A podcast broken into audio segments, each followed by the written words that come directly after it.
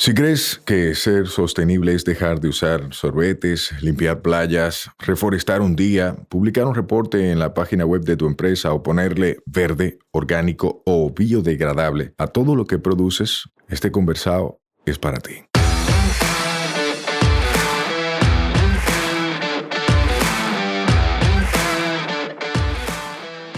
Hola, somos Mibisai, los motores detrás de Tinglar y una vaina verde, y hoy vamos a tener un conversado sostenible. En cada conversado sostenible te ayudaremos a romper paradigmas y te compartiremos alternativas y herramientas para que acciones ya, sin excusas.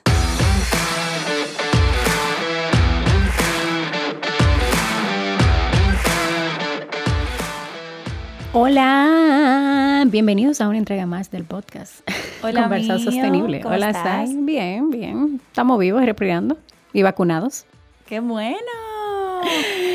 Hoy tenemos una invitada muy especial, una persona que yo admiro mucho. Ella sabe, yo no sé si ella sabe, creo que no hablamos mucho de eso, pero sí.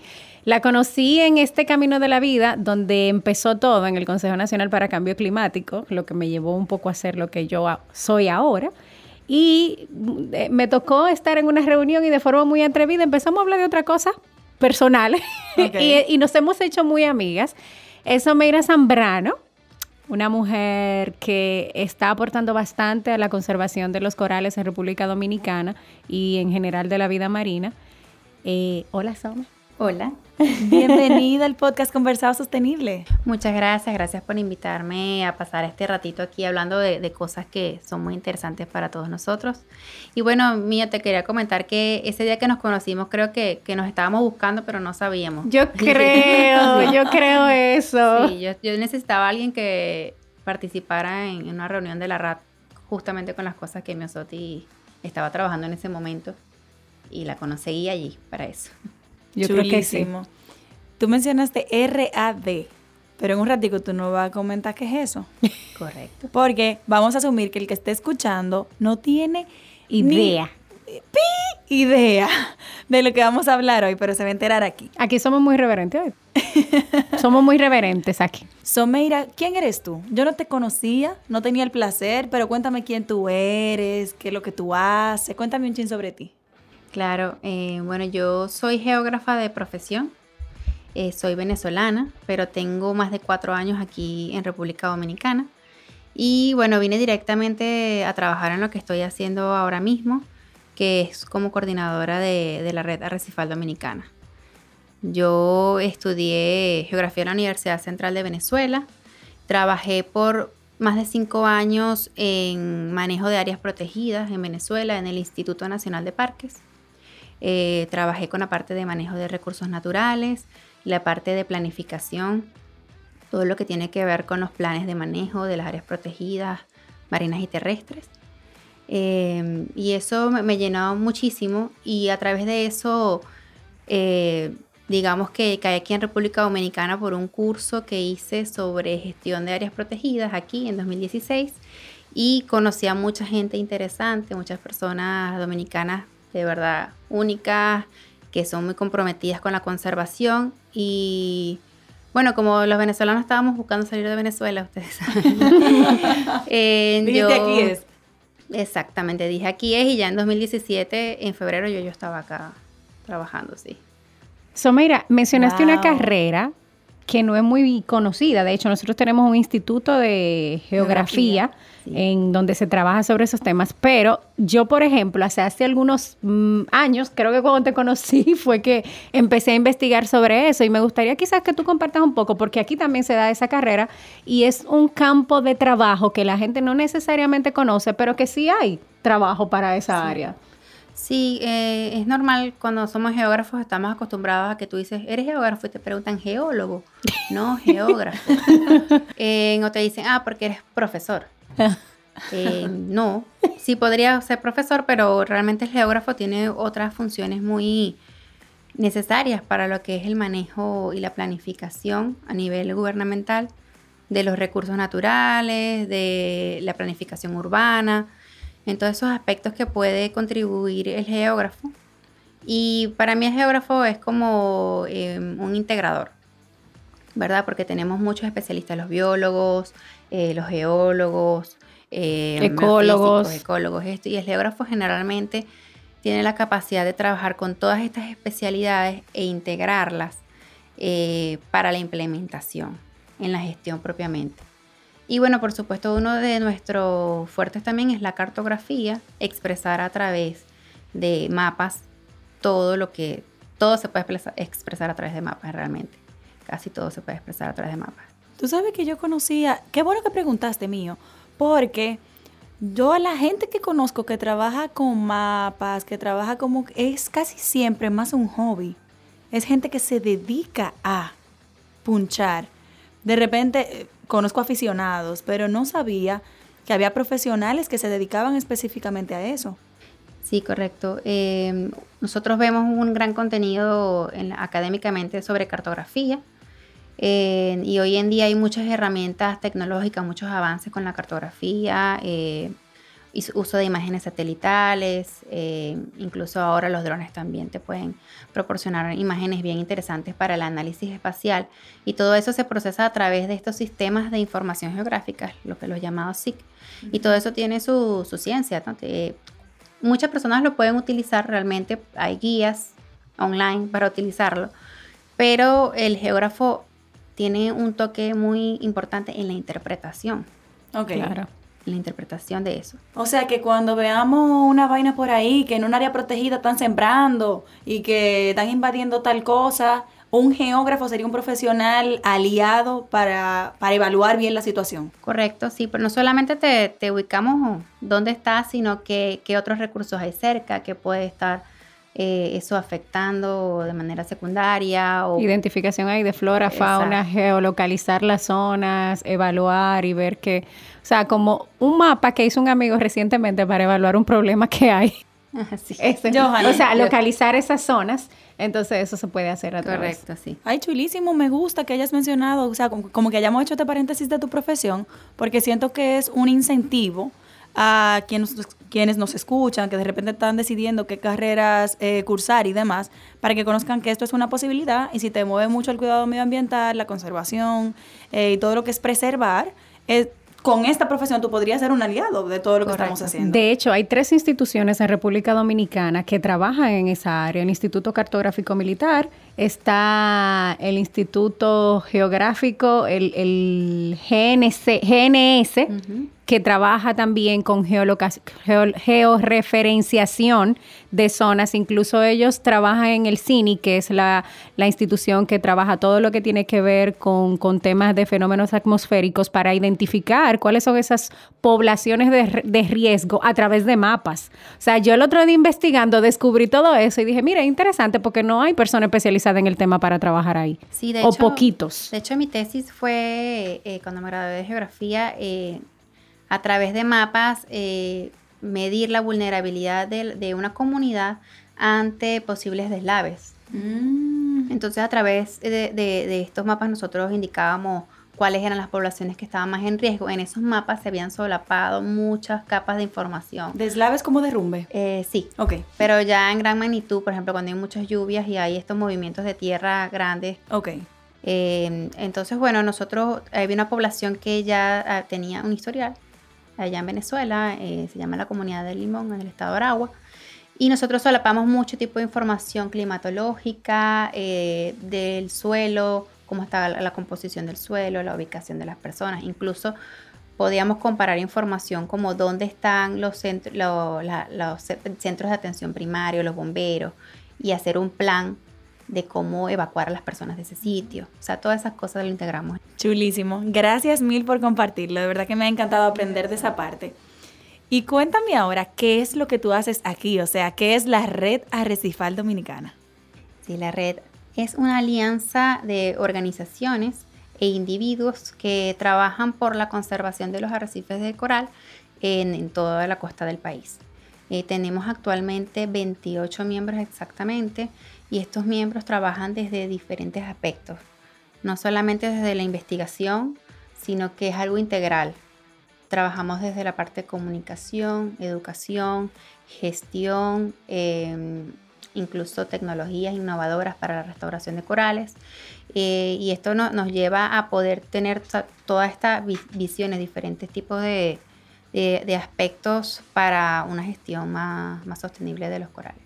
Tenemos miembros, fotógrafos submarinos, miembros que trabajan en comunicación, Miosotis es, miembro de la red de Recifal Eso quería mencionar, mi Sí, yo sí, yo ahí, ahí tengo que ver un poco con comunicación y educación. Correcto, sí. Porque a veces los científicos saben muchas cosas, pero no saben cómo transformar eso en, un mensaje que... No lo platanan. Exacto, no lo platanan. claro, y importante que la gente sepa, por eso es que yo siempre me gusta rescatar esto. Hay muchísimas cosas que nosotros podemos hacer en términos de conservación de manera voluntaria, porque el querer aportar no es solamente entender que tú vas a obtener un recurso económico. O sea, yo dedico una parte de mi tiempo cuando me toca hacer cosas para la RAT o incluso cuando, eh, de alguna manera, todo lo que yo he aprendido tiene algo que ver de cómo yo puedo aportar. O sea, yo me fui a bucear el otro día y quizás esas imágenes que yo puedo hacer sirven para que la RAT pueda enseñar o pueda, pueda educar sobre diferentes temas tú, joven, que estás haciendo cosas, puedes ser voluntario de la red recifal dominicana, puedes aportar a la conservación de nuestros ecosistemas. Gente, la gente se pregunta, ¿qué yo puedo hacer? Bueno, mira, eso es una forma de, ayudar. Hay fotógrafos como Guillermo Ricard, como Eladio, como, ¿cuál se me queda? José Alejandro, que dedican sus fotografías, que venden por muchísimo dinero, pero para la RAT son un aporte, para poder aprovechar ese recurso y educar a las diferentes poblaciones. Correcto, sí. Y el, el valor de la red arrecifal dominicana es justamente poder tener a todo este pool de, organizaciones que tienen muy buenas intenciones, pero a veces la comunicación es difícil. Entonces nosotros eh, tratamos de mantener esta comunicación activa, que en vez de hacer mm, que algunas acciones se, dupliquen, eh, por lo contrario los miembros trabajen en conjunto, en esfuerzos para digamos, tener eh, productos en más corto tiempo y más efectivos. Tú, tú tocaste un aspecto muy importante que era algo que pasaba, eh, duplicar esfuerzos en una sola zona. La red de Recifal, ¿cómo hace que esto no pase de alguna manera? Sí, bueno, nosotros nos compartimos anualmente eh, los planes operativos de cada uno de los, miembros. Es una responsabilidad de ser miembro de la red de Recifal Dominicana.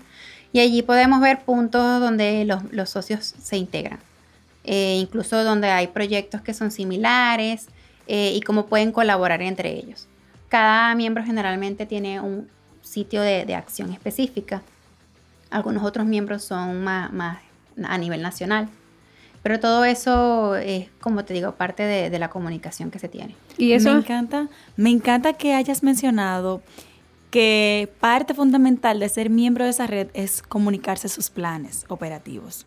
Eso es sumamente importante, señores. Cuando en una vaina verde hablamos de co-crear, hablamos de eso. Para co-crear, lo primero que tú tienes que hacer es poner las cartas sobre la mesa y saber cuáles son las cartas y cuál es movida que vamos a hacer. Como, como equipo, como equipo. Porque al final, si estamos apuntando al mismo objetivo, que es lo que entiendo que los miembros de la red hacen, que es trabajar por la recuperación de los corales. Me corrige Someira si no es así. Así es. Así es.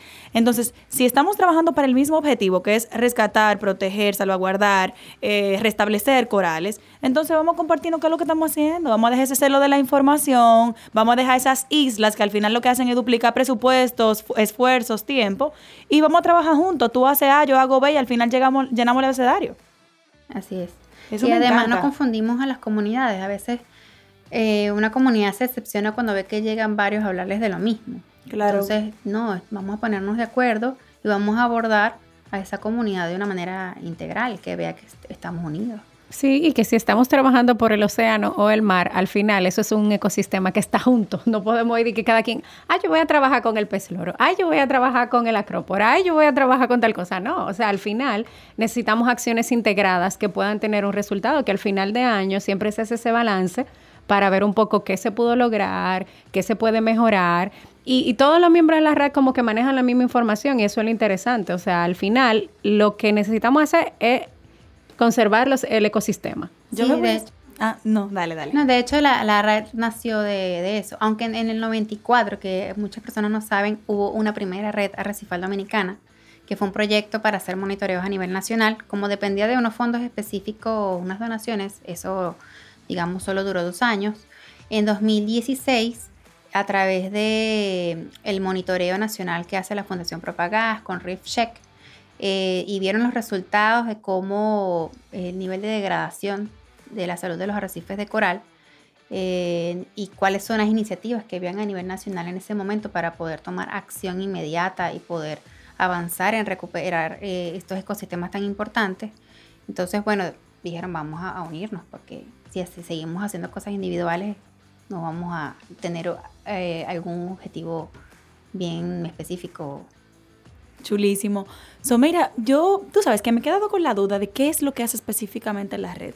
Porque ahorita eh, mencionaste cuando se van a intervenir las comunidades, parte de no estar juntos como aliados es que se tienden a confundir. Por ejemplo, que hoy venga tú a hablarme de algo, a buscar voluntario para algo, a hacer una acción y mañana venga otro. Entonces me canso, me agoto, no sé quién es quién y de repente dejo de ir a cualquier convocatoria. Pero cuando mencionas miembros de la red, ¿de quiénes estamos hablando? Cuando mencionas eh, eh, restablecimiento restablecer o trabajar con arrecifes de coral, ¿qué tipo de trabajo hacen? Como para que el que escuche entienda más a fondo. Sí, bueno, nuestros miembros son organizaciones que ya tienen trayectoria en conservación de arrecifes. Eh, voy a mencionar algunos miembros como Reef Check, Fundación Grupo Punta Cana, Fundemar, CEPSEN, Samaná. Además, estos miembros están en áreas como estratégicas del país, entonces eso nos permite realmente abordar esas zonas críticas eh, donde hay arrecifes de coral. Eh, y digamos que nuestro abordaje es desde diferentes aspectos. Entonces cada miembro participa desde su, eh, lo que, su potencial. Okay. Hay miembros que se dedican a la parte de investigación, hay otros que son, tienen un fuerte en la parte de comunicación.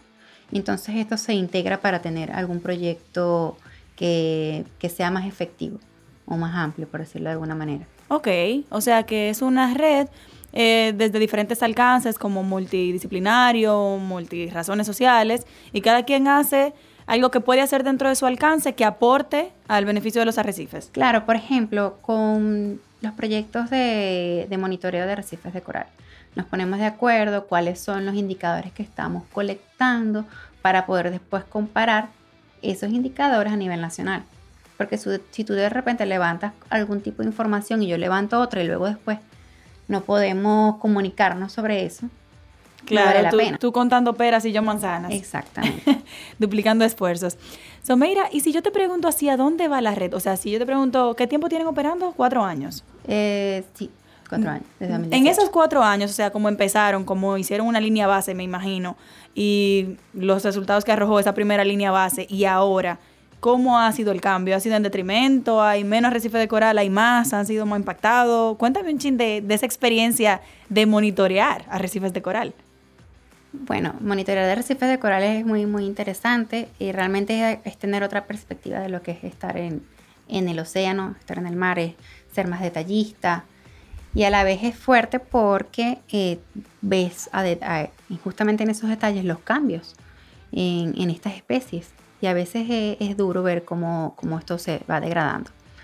Em, en general, según los monitoreos que se hacen, los arrecifes de coral de la República Dominicana, digamos que se mantienen eh, estables, pero la situación es que es un ecosistema, en el ecosistema intervienen muchas especies y hay muchas de estas especies que son claves para la salud de los arrecifes que se han ido degradando en el tiempo.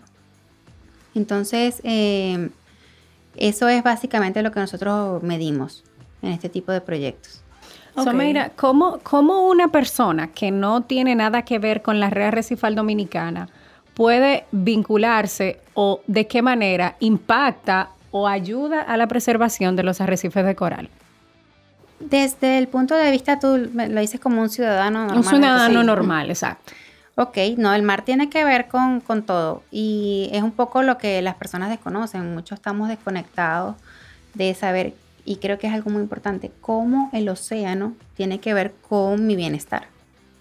Eh, al aprender eso, tu vida cambia radicalmente. Eh, básicamente desde el hogar hay muchas cosas que podemos hacer para contribuir a la conservación de los océanos, desde estar eh, más atentos a cómo manejamos nuestros propios residuos, disminuir el consumo de plástico, toda la basura que se produce que no se maneja de manera responsable termina en el mar. Ok. O sea que podemos empezar por colecta selectiva en la fuente, llevar los centros de acopio a tus residuos, garantizar que no lleguen a Duquesa. Exacto. O sea, o a ve, cualquier otro vertedero. o sea, ve y escucha el, el episodio anterior después de este.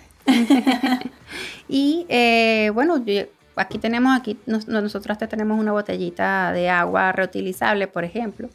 No estás comprando botellas de plástico cada día que van a terminar también en los océanos y se convierten en microplásticos que los peces se comen y finalmente terminan en tu propio estómago. O sea, Sí. todo es un ciclo, como te digo, estamos relacionados con el mar eh, de muchas maneras. La parte de los eh, filtros y protectores solares, que no tengan oxibenzona. Exacto, sí, hay, hay muchas opciones. La la- los filtros, digamos, más, perdón, lo- los protect- protectores solares más comerciales tienen ciertos químicos que en cantidades concentradas hacen daño a los corales, sobre todo a los corales juveniles, los que están en etapa de crecimiento.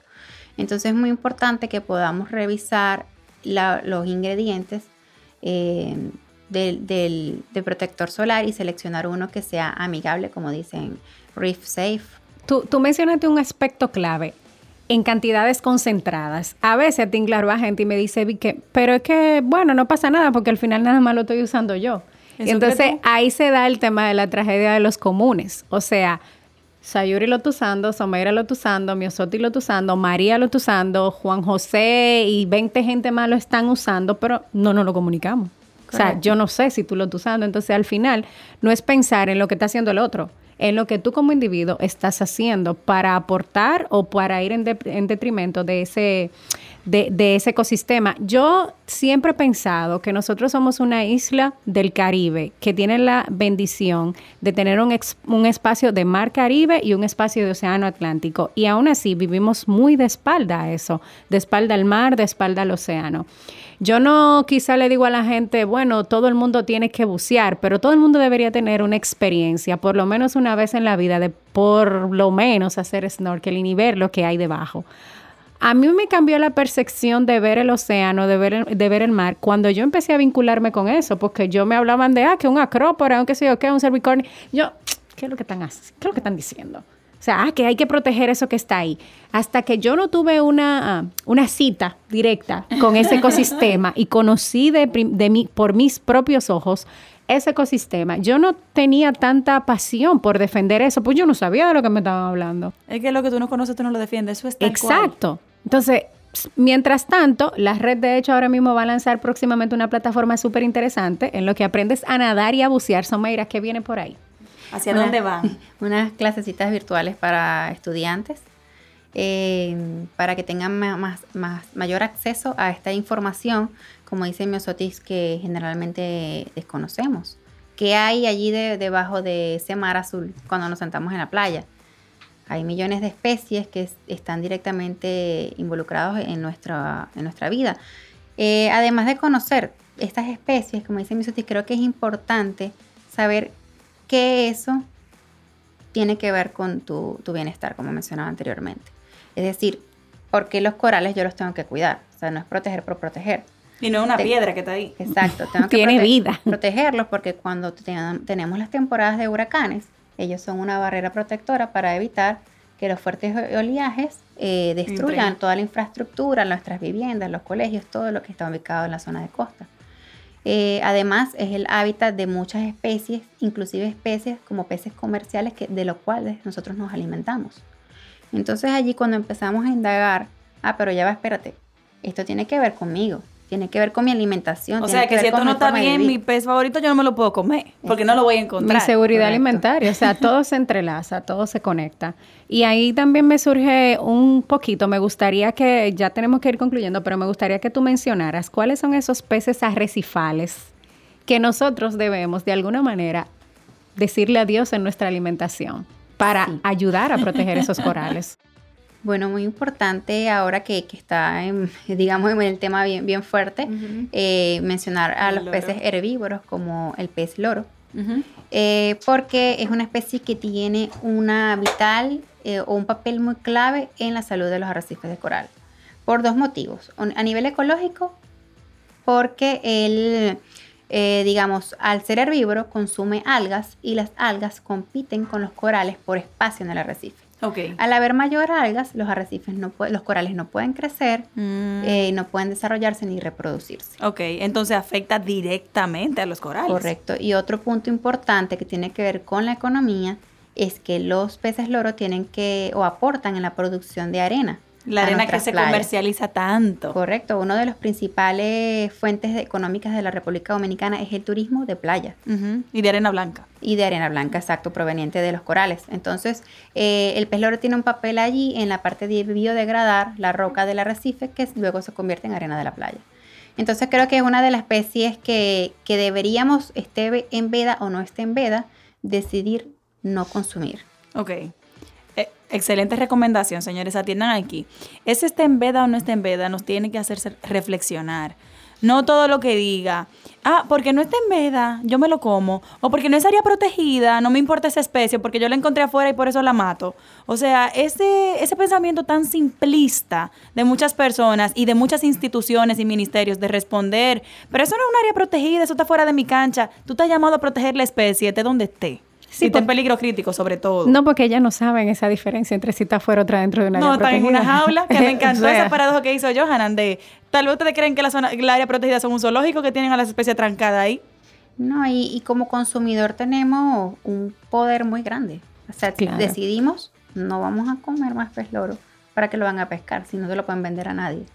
Entonces realmente allí está, está esa fuerza. Y, y pensar el valor que tiene el pez loro servido de mi plato versus el valor que tiene generando arena para la playa, eh, ayudando a que el arrecife se mantenga en salud, para que la gente vaya a visitarlo a hacer eh, buceo. Tú sabes Sí, lo lindo. Mira, Diversificar, o sea, es diversificar l- la fuente de ingresos. Sí. Porque ahora mismo la gente ve el ingreso en el pez, la libra y la venta como producto. Pero si de repente cambia eso a un servicio, a mi embarcación que era para pescar, yo la utilizo para llevar turistas o gente, incluso locales, a bucear, a hacer snorkel, a conocer, entonces ya esa gente te está pagando por un servicio, olvídate del producto porque el dinero te va a entrar por otro lado. Claro, y Lo de que hecho- pasa es que para eso hay que educar. Porque también yo siento que desde el Estado se espera mucho que la gente aprenda cosas de forma innata, cosas que no se le enseña a nadie, ni a nivel educativo, ni a nivel universitario, ni a nivel eh, de educación civil, nada. Entonces la gente, imagínate un pescador que tiene cuatro generaciones, cinco generaciones pescando ese pez y que entiende que esa es su fuente de alimentación de su familia, de ingreso de su familia, porque son cinco generaciones tradicionalmente pescando eso. Tú no le puedes venir a decir- de la nada, no pesques, porque ¿qué le estás diciendo? No comas, no vivas, no tengas dinero para pagar la escuela de tus hijos. Tú tienes que decirle, mírame, esto causa este y este impacto y la alternativa es esta. Ahí que hay que meterse a desarrollar realmente negocios de triple impacto y proyectos sostenibles, donde ellos tengan fuente de ingresos, rentabilidad, donde cuiden el planeta y donde la gente se beneficie. Porque si queremos extremistas ambientalmente y decir no coma, lo primero que tú puedes hacer es morirte.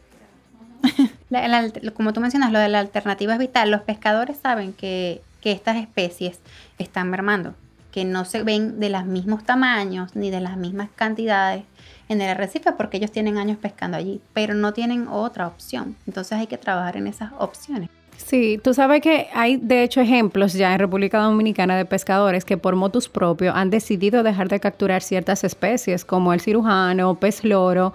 Eh, en Montecristi es el ejemplo que siempre me gusta tomar, que ahora tienen un arrecife, un arrecife de coral en un barco hundido y hacen excursiones a esa zona y ganan Ay, dinero. Sí, y ganan dinero mostrándole a los turistas eso que está ahí. Menos lucha que salir a pescar de noche lloviendo eh, y El ponerte en peligro el día entero. Menos lucha y el pago es mayor por esta excursión a ver, a ver eh, un lugar lindísimo de biodiversidad. Y ustedes mencionaron un aspecto clave. Ya los mismos pescadores saben que la población está mermando. Antes lo que más se pescaba era colirrubia Correcto. el ya no mero. aparece el mero. Y ellos mismos te dicen, no, pero que ya eso no viene del mismo tamaño que venía. No, mi amor, no es que no viene del mismo tamaño de que venía, es que tú no lo dejas crecer. Entonces, si tú no lo dejas crecer, ya no va a venir de ese mismo tamaño. Entonces, Y ahí lo mismo viene- pasa con los peces loros. Claro. Eh, cuando buceamos no vemos peces loros de tallas grandes. Y la Solo gente tallas no medianas viene y pequeñas. Sí, y eso me da una rabia porque la gente va a islas vecinas, nada en contra de las islas vecinas, ¿verdad? Porque todos tenemos que ganar, esto da pato, como diríamos en buen dominicano. Pero esto podría ser un destino maravilloso de buceo, explotarlo así. Así como hay gente que viene aquí a hacer turismo de golf por los bellísimos campos de golf que tenemos aquí, que son de clase mundial, así podrían venir a hacer turismo y a bucear aquí. Pero ¿qué pasa? Claro. Vienen aquí y duran una hora, 15 minutos, 20 minutos, lo que tenga, lo que dure esa inmersión, y no ven más que tres pececitos, dicen, para para acá, yo no vuelvo a gastar mi dinero. Claro, totalmente. Entonces, Es como nos el tema de, los tiburones, que vale más un tiburón que, que lo pesque para quitarle la aleta, a- aprovechar la aleta, o un tiburón que esté allí todos los días y lleves a buzos a, a verlo.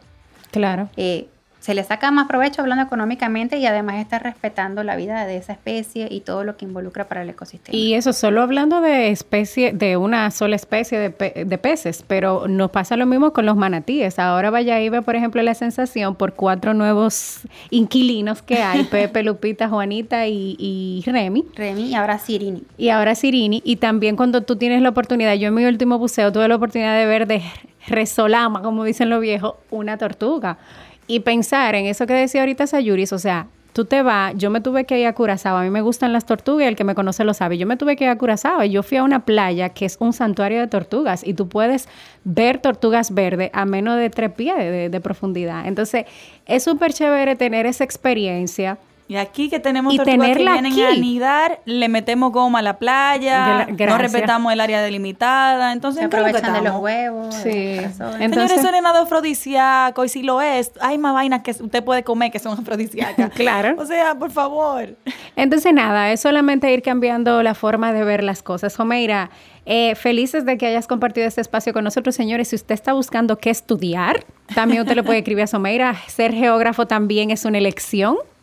A mí me gusta. Tú sabes que a mí me hubiese gustado que me dijeran de esa carrera antes de, porque yo soy la que viaja al mundo en Google Earth. O sea, yo soy esa persona. Yo soy la que viaja a las áreas protegidas a través, y de hecho, es una plataforma que me ha ayudado muchísimo para hacer periodismo de conservación. Co- Recientemente con el tema de Río San Juan pude ver cómo estaba la salud de los manglares de 1960 y pico hasta el 2000 y pico, Y viendo un mapa. Sí. Entonces, es súper interesante. a mí me encanta jugar, yo soy de lo, de lo aficionado que puya, Claro. pero que no sabía que profesionalmente se podía Claro, hacer. claro. Necesitamos más geógrafos. Claro, Anímense. totalmente. Anímense. Y llame a Someira que ella le puede decir cómo. So, mira, ¿cómo te pueden contactar? ¿Cómo pueden ser parte? Si hay alguna organización que nos escucha que quiere ser parte de la red, ¿eso es posible? No. Cuéntanos próximos pasos. Ok, eh, nos pueden contactar a través de nuestras redes sociales. En Instagram somos Red Arrecifal Dominicana, tal cual nu- nuestro nombre. Facebook y Twitter. eh, y nos pueden inscribir para, si están interesados en, en ser colaboradores de la Red Arrecifal Dominicana, en nuestra página web. eh, pueden inscribirnos y llenar una planilla de voluntario. Y allí en esa planilla vemos el perfil. Si sabes bucear, de repente, bueno, puedes ayudarnos a hacer limpieza de viveros. Pero si no, si tu especialidad es educación, de repente podemos ir a charlas a colegios cuando, cuando se pueda ir a charlas al colegio, claro, no en estos momentos. eh, y hablar de educación. Entonces ahí en esa planilla tú llenas todos, todos esos datos y buscamos actividades, como te digo, somos 28 miembros. Al- mu- hay muchas cosas que hacer, realmente que sí. Bueno. Chulísimo. Señores, ya ustedes conocen a Someira, ya conocen la red Arrecifal Dominicana. Yo aprendí muchísimo, espero que tú que estás escuchando también. Y conéctate. Recuerda que este podcast es para que conozcas vainas que te hagan tomar acciones, no para que te quedes solo escuchando, ¿eh? Así que muévete. Y de aquí de este podcast lo que podemos rescatar así como que para ti que estés en tu casa, aprende a nadar. Date la oportunidad de vivir una experiencia de snorkel y quién sabe termina buceando. Que eso te va a ayudar muchísimo a poder tener esa relación de amistad, noviazgo, lo que tú quieras, con ese ecosistema tan importante que nos da seguridad alimentaria, nos ayuda muchísimo para protegernos porque somos una isla y ahora estamos en temporada ciclónica, por ejemplo. Entonces, nada, gracias, Omar, por Muchas estar aquí. gracias a ustedes por la invitación, encantada y bueno, hasta una próxima oportunidad. Bye, bye.